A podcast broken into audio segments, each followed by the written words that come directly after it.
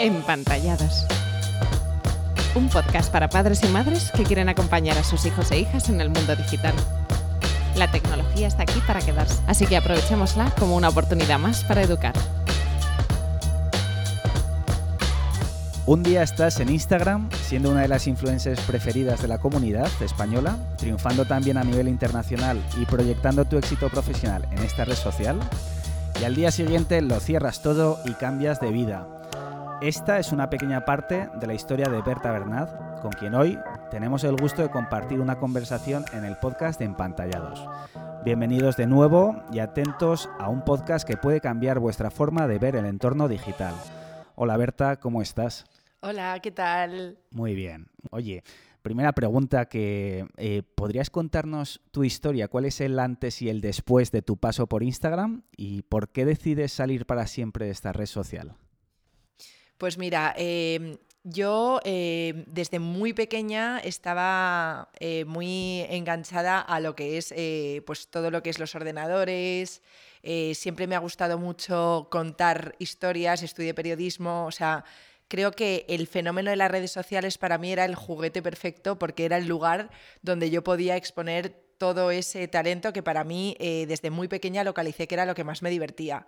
Entonces, pues fui una de las primeras, eh, entonces no nos llamaban influencers, éramos bloggers porque tenía mi blog y luego fuimos it girls, instagramers, o sea, todo fue evolucionando hasta eh, ser influencer que fue como pues muy orgánicamente, o sea, simplemente yo fui como profesionalizando los contenidos que hacía en un momento en el que nadie eh, hacía y generaba contenido, la gente mm, lo consumía, digamos, pero no había tantos players eh, generándolo, entonces, bueno, para mí recuerdo que fue una etapa mm, súper divertida, me pilló pues con 20 años, que te apetece hacerte fotos todo el día, que vivía en Londres, en una ciudad desconocida para mí, me divertía todo y al final eh, fui convirtiéndome sin querer en influencer porque es verdad que había gente que pues me iba siguiendo, iba notando en comentarios de amigos que sí que es verdad que la gente pues eh, seguía mi historia, que al final es un poco lo que a día de hoy es pero entonces nadie sabía lo que era. O sea, algo que eh, pues los que han nacido a ello mm, dan por hecho, entonces contar tu día a día no era una cosa normal. Y antes también era diferente, o sea, no era tan frecuente. Para mí algo que lo cambió todo fue Stories, por ejemplo. O sea, noté mucho que cuando ya eh, después de Snapchat, Instagram incorporé Stories a, a, su herramienta, ahí sí que ya todo el mundo se lanzó a compartir y ya implicaba eh, un nivel de, de, compartir mucho más alto. O sea, ahí ya la gente contaba desde que se levantaba y eh, eso a mí me asustó mucho. O sea, yo de repente, ya sumergida en ese fenómeno, me di cuenta de que por ahí no quería pasar. O sea, que yo quería mantener esa barrera de privacidad que me daba el hecho de solamente publicar en mi parrilla y eh, siempre un poco desde un punto de vista muy aspiracional, es decir, no era mi vida real, yo tenía días malos, eh, pero es que no era necesario contarlo. Entonces, eh, todo era como mm, novedad. O sea, para mí, cómo recuerdo esa etapa es como la novedad. O sea, iba a una cena y me decían, oye, ¿y cómo ganas dinero? ¿Y cómo es esto de un blog? O sea, era como que nosotros nos estábamos inventando las reglas. Entonces, bueno, poco a poco el fenómeno en sí fue evolucionando y eh, se fue, digamos, llamando influencer a muchos perfiles con los que yo tampoco me identificaba. Recuerdo que mi padre veía las revistas y me decía, mira, esta chica es influencer como tú. Y claro, yo decía, joder, me limita mucho esa etiqueta, porque al final yo era directora creativa, fotógrafa, escritora, periodista y en el fondo influencer eh, cogió injustamente una etiqueta muy peyorativa que al final yo de verdad lo defiendo a ultranza porque es un trabajo muy, muy, muy duro, aunque parezca que es como todo eh, fácil de hacer y tal, yo a cualquier persona que quiera ser influencer y se quiera dedicar, le recomendaría que trabajase con un influencer un tiempo para darse cuenta de, las luces y las sombras de una vida así. Entonces sí que es verdad que yo poco a poco eh, pues fui eh, de alguna manera condicionando mi vida a tener que contarlo todo. Ya no vivía para disfrutar yo de lo que me iba pasando, sino que iba eh, un poco como... Mm, eh, haciendo ese tipo de decisiones en mi vida, pues a lo mejor de viajar más o vivir en una casa luminosa porque al final te haces mejores fotos o, ponerte una ropa u otra antes de salir de casa dependiendo de lo que tienes que sacar y no lo que te apetece a ti ponerte libremente. Y entonces me fui dando cuenta de que ya no vivía mi vida de una manera libre. O sea, al final estaba condicionada por todos estos contratos con marcas que, que al final pues eh, eran regalos muy bonitos, pero yo pensaba que eran regalos envenenados porque al final decía, bueno, muchísimas gracias, pero tengo que estar toda la semana pensando a ver cuándo lo saco y la marca escribiendo que a ver cuándo lo saco. Entonces sí que es verdad que todo esto fue un cúmulo de cosas cuando me preguntan por qué cerraste Instagram, ¿no? Porque es una cosa que aparentemente todo el mundo quiere followers y es raro como cerrar esa puerta después de todo el trabajo que cuesta conseguirlos. Pero fue este cúmulo de cosas y ese día a día como tan estresante a nivel eh, pues colaboraciones, curros, o sea, no hay forma de desconectar de un trabajo así, porque una vez eh, has terminado a lo mejor de mandar emails, de establecer tus contratos con las marcas y tal, por la tarde igual tienes un evento, había que conseguir ropa para ir a ese evento, luego llegas a casa y cuando aparentemente todo el mundo después de un evento seguramente descansa, pues bueno, tienes que ponerte a subir la foto, a mirar el texto y lo peor de todo, a comprobar el éxito que va teniendo eso que has vivido. Que para mí eso es eh, lo que más condiciona eh, pues esa parte como mm, psicológica tan dura de, la red social, porque esa comprobación del éxito, esa necesidad de reconocimiento, para mí es lo que, lo que realmente me he dado cuenta al no tenerlo, que, es, que es agotador. Luego te preguntaré sobre ese tema. En Empantallados hemos reflexionado mucho sobre cómo utilizar la tecnología con moderación desde una perspectiva positiva, entendiendo la tecnología como una herramienta que puede darnos muchas utilidades y que también incluye riesgos.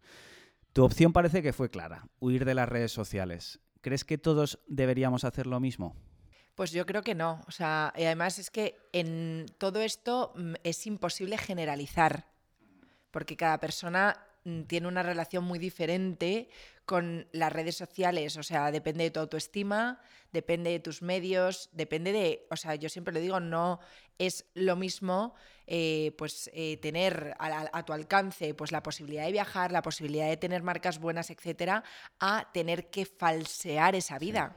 O sea, yo lo que recomiendo es que la gente em, digamos, proyecte la vida lo más similar a su realidad posible. Es decir, cuando dicen, sé tú mismo, eso es ser tú mismo. O sea, es decir, oye, yo voy a hacer un, o sea, obviamente a, exponer una parte bonita de mi vida, pero lo más similar a, lo que yo tengo, porque al final si no estás mm, constantemente mm, necesitando cosas que al final eh, no, no, es importante y luego sobre todo que, frustra mucho. O sea, para mí Instagram lo, lo que tiene es que es una máquina de comparación y, y es muy difícil o sea, es muy diferente cuando tú eh, vives Instagram de una manera como de espectador a cuando tú eres un player, o sea, cuando tú tienes que generar contenido y tienes una comunidad que espera de ti también, eh, pues cosas, ¿no? Y que tiene una imagen de ti. ¿No crees que es un poco o sea, yo también estoy en Instagram de otra manera, lógicamente, pero eh, que es un poco falso el sentido de que solo mostramos lo bonito de nuestra vida y también tenemos nuestros momentos malos, pero no lo mostramos. Bueno, pero tú cómo sales a la calle, que te pones guapo.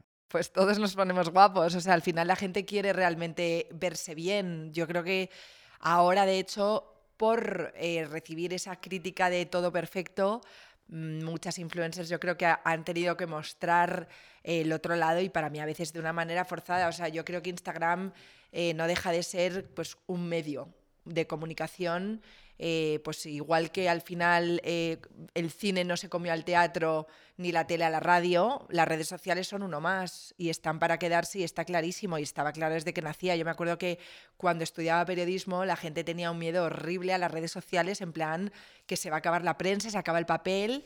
No, pues hombre, se venderán menos periódicos y eventualmente seguramente termine, pero sí que es verdad que, bueno, es un medio más pero eh, ha irrumpido con muchos otros factores alrededor que han hecho que tenga el éxito que está teniendo. Últimamente existe una corriente de vuelta a las raíces, a lo que nos hace ser quienes somos, una idealización de lo rural, del pueblo, de la vida de siempre. Podemos verlo en muchas referencias literarias que han triunfado recientemente, como Feria, de Ana Iris Simón, o El despertar de la señorita Prim, de Natalia San Martín, entre otros.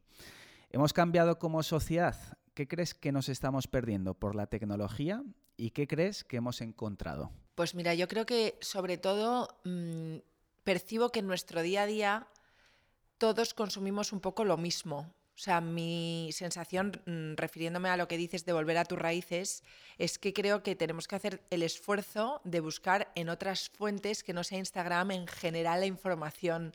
Porque en el fondo ahora además con el tema del algoritmo, todo es eh, como Mm, está todo muy segmentado en base a lo que le gusta a tus amigos y a tu círculo, porque eso es así. Entonces sí que creo que en ese sentido, o sea, hemos perdido a lo mejor como amplitud eh, de conocimiento, porque todos estamos en plan como recibiendo la misma información por todos lados. Eh, ¿Qué hemos ganado? Pues, eh, por supuesto, cercanía. En el COVID, por ejemplo, ha sido pues, muy útil para cualquier persona que pudiera estar conectado por videollamada con gente que no tenía cerca. O sea, Sí que es verdad que, bueno, esa es una parte muy positiva y como todo, un cuchillo puede servir para cortar o para matar y al final es como lo utilices y, lo que te hayan un poco enseñado y ahí es donde creo que pues, gente como nosotros está haciendo una labor importante en educación tecnológica, que es algo que cómo no se va a enseñar con, con el cambio tan bestia, la revolución que estamos viviendo. Nos gustaría saber un poco más sobre tu experiencia personal. Eh, ¿Qué ha cambiado en tu vida y qué le recomiendas a tus amigos y amigas cuando te preguntan por tu experiencia? Pues mira, eh, en mi vida lo que ha cambiado sobre todo, y era el objetivo principal de cerrar Instagram, es que vivo de una manera mucho más tranquila. Me doy cuenta de que yo soy muy social y cuando tenía Instagram tenía 200 cafés más. O sea, ya tengo 100, 150, pues tenía muchísimos más. Y sí que es verdad que al final eh, a mí eh, me ha permitido acercarme a mi esencia, a poder estar una tarde tranquila sin la necesidad de tener que contar nada.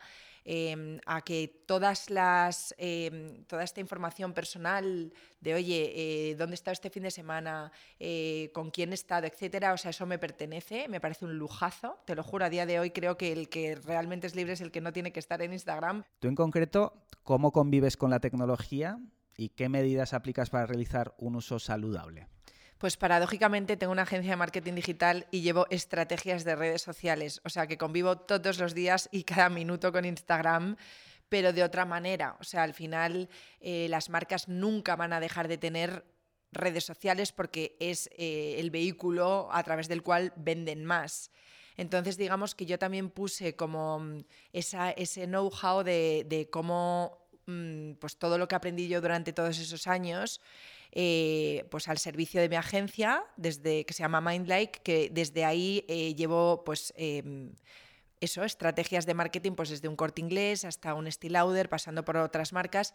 Y sí que es verdad que, que, de una forma como para mí mucho más sana, porque al final es como puro marketing, ¿sabes? No tengo que hacer como publicidad de mi vida que eso es lo que lo cambia todo. Pero, por ejemplo, ¿tienes tiempos de uso, limitaciones? Por ejemplo, oye, pues me meto en Instagram 30 minutos y ya. O...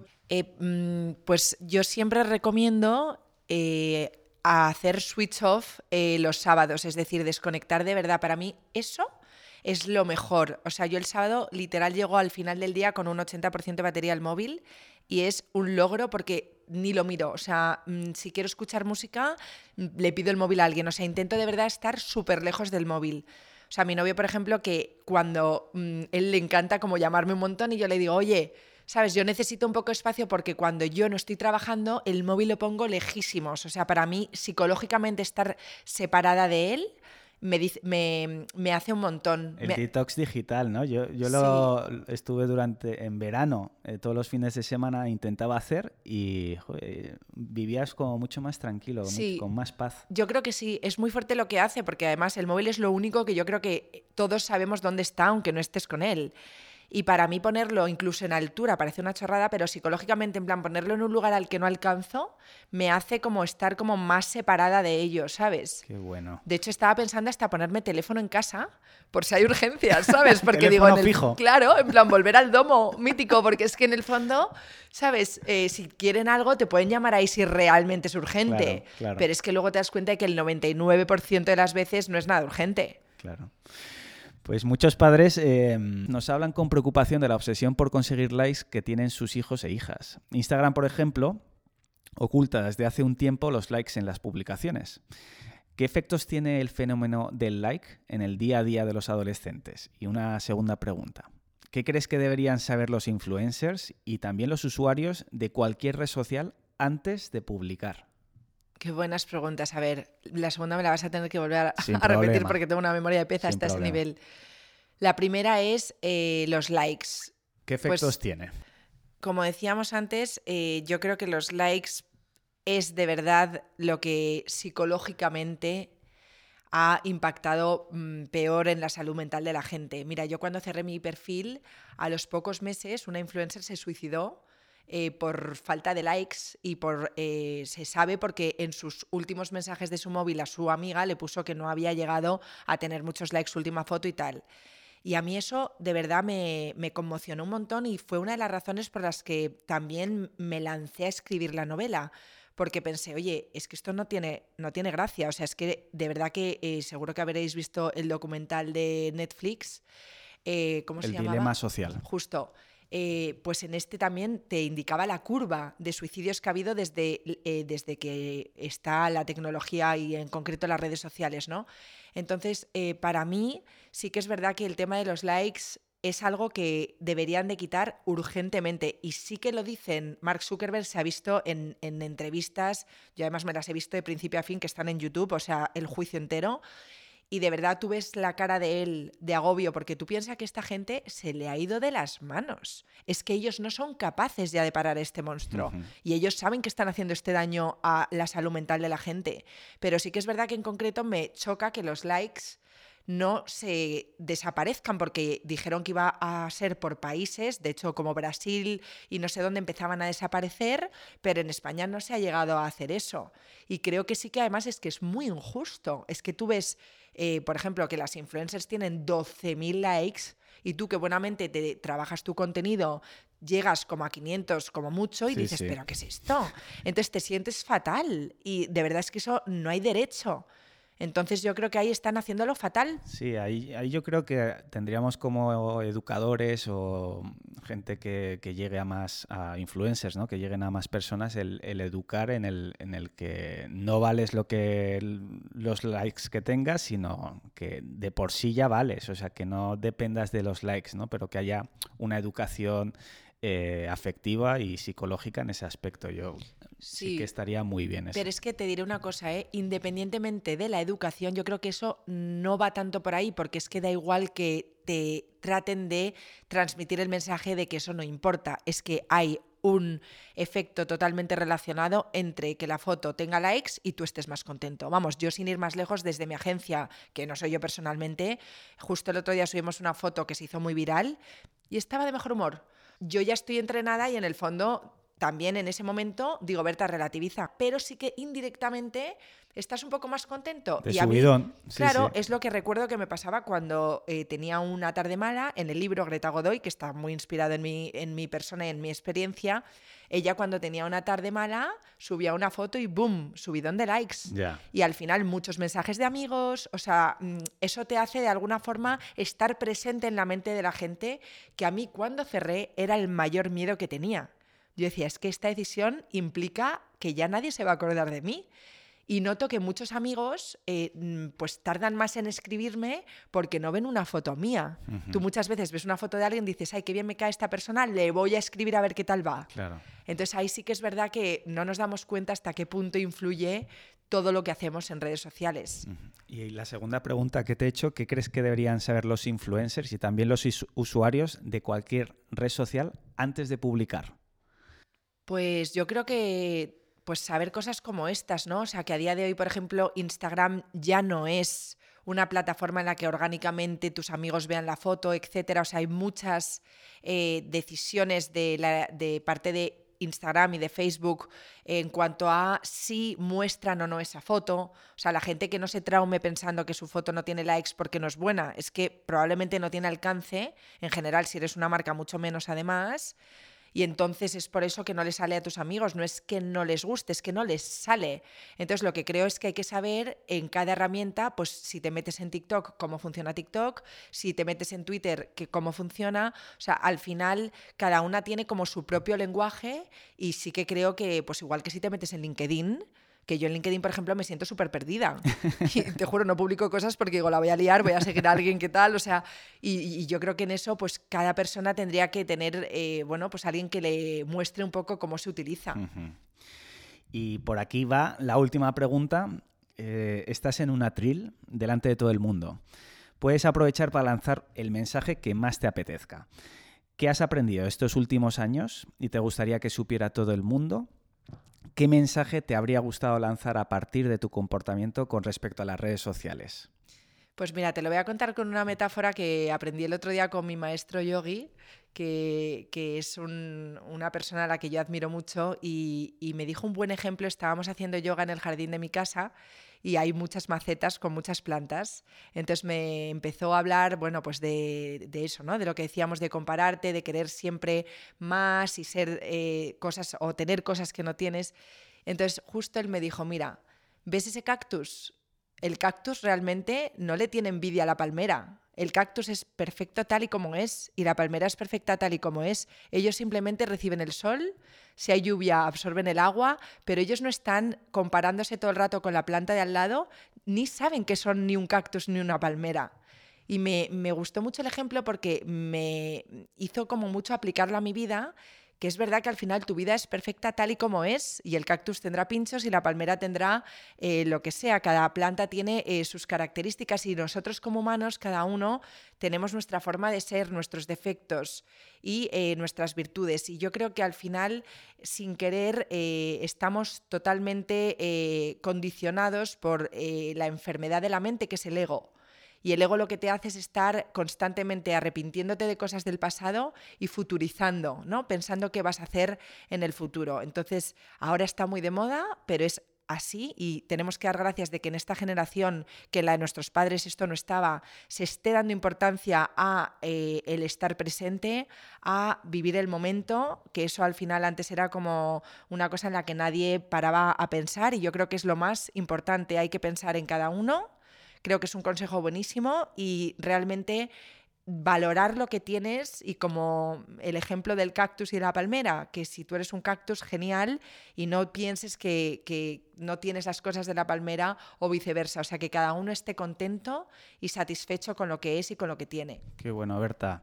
Pues oye, ha sido un auténtico placer estar contigo. ¿eh? Igualmente. Y llegamos hasta aquí con la entrevista a Berta Bernat y nos despedimos hasta el próximo episodio del podcast de Empantallados. Esperamos que os haya dado ideas y que nos sirva a todos para reflexionar sobre el uso que damos a la tecnología en el día a día. Hasta el próximo episodio.